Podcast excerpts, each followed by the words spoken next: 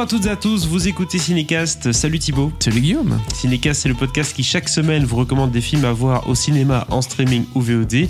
Aujourd'hui, on va vous parler de The Climb, un film de Michael Angelo Covino qui a reçu le coup de cœur du jury Un certain regard au Festival de Cannes 2019, rien que ça.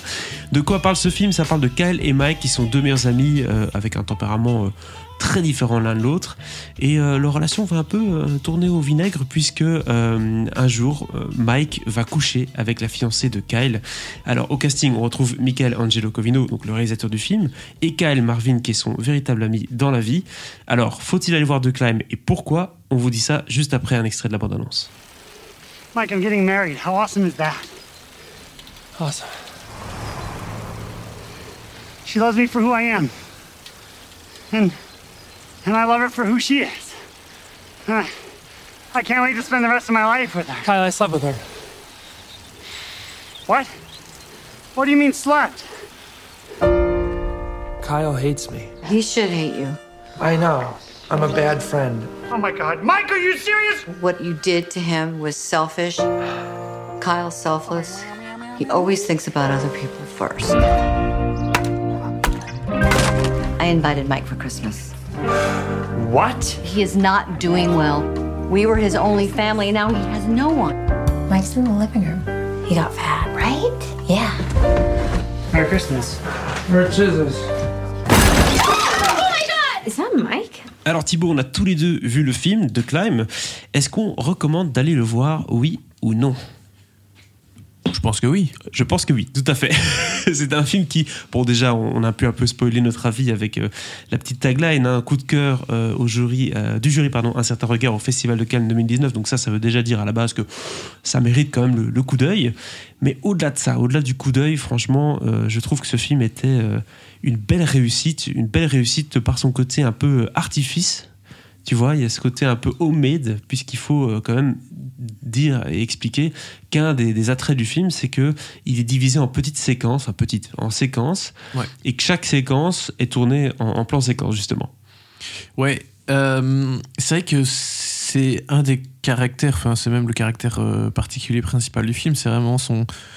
Cette... euh, j'aime bien, le- oui, tu as utilisé le mot artificiel, et j'aime bien parce qu'effectivement, tu as, parfois le sentiment que qu'il y a quelque chose qui a rien à faire là, ou qu'il y a un truc bizarre euh, dans la séquence. C'est-à-dire que tu t'as pas toujours l'impression que tout se déroule de façon naturelle, que voilà. Euh, ça me fait penser un peu à, un film euh, islandais sorti il y a quelques années, Woman at War, dans lequel tu avais l'orchestre qui jouait la musique qui apparaissait dans les scènes de temps en temps. Tu vois Donc la, musique du film était jouée par, par un petit quatuor et tu voyais les mecs euh, vraiment euh, dans, euh, dans, voilà, dans, dans les paysages. Et c'est pas ça du tout qu'il y a dans The Climb, mais il y a un peu ce côté où t'as l'impression qu'il y a quelque chose qui a rien à faire dans le film qui est là, et ça donne vraiment une tonalité un peu particulière, au-delà du, du, script, enfin et du pitch en lui-même qui est déjà un peu barré, quoi. Enfin barré, Oui.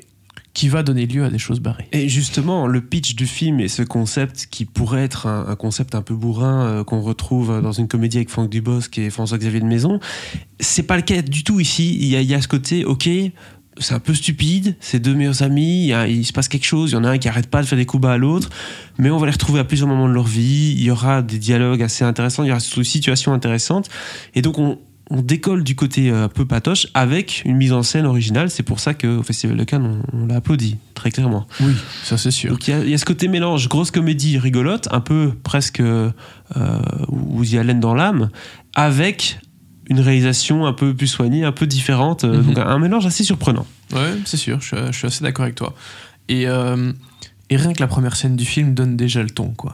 Tout à fait. Euh, parce que c'est- tout con, mais voilà, t'as ces deux types qui font du vélo ensemble euh, en France, qui, qui grimpent une montagne, d'où. euh, enfin, Tout le titre. le titre, oui, même si c'est pas euh, que ça, le, le titre est encore plus symbolique, évidemment, mais oui, c'est vrai que voilà, t'as ces deux types qui, qui, qui sont en train de pédaler pour escalader une montagne, et, et rien que cette scène, elle donne vraiment le ton pour tout le film, bien que, j'ai envie de te dire, malheureusement, c'est peut-être la meilleure scène du film, c'est la première. Oui. Mais euh, ça veut pas dire que le reste est, est pas, est pas bien, loin de là. Mais vraiment, cette première scène, elle est fantastique et tu dis, ok, si tout le film est du même acabit, ça va être génial. Alors, je dirais que le reste du film est un poil en dessous de cette scène-là, mais en même Mhm. temps, quand tu commences avec un truc aussi fort, c'est compliqué. Euh, mais vraiment, on est dans un truc complètement décalé pendant tout le film.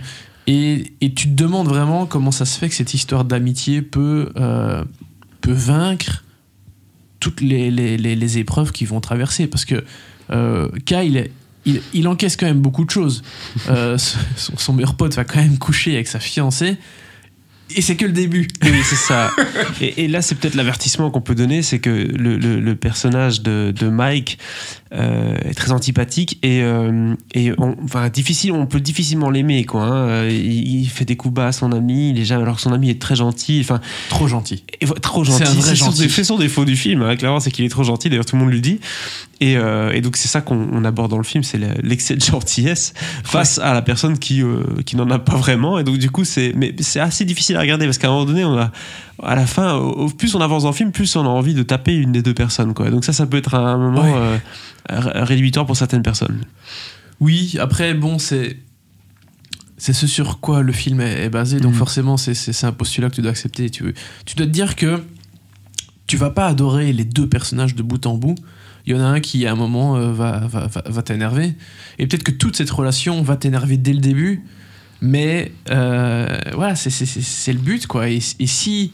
Enfin, et, et c'est la preuve que, que c'est assez bien écrit, que c'est bien construit, parce que c'est que ça crée quelque chose euh, par rapport aux spectateurs, quoi. Donc, euh, enfin, chez les spectateurs. Donc voilà, c'est vraiment que c'est- bien foutu, c'est que ça fonctionne.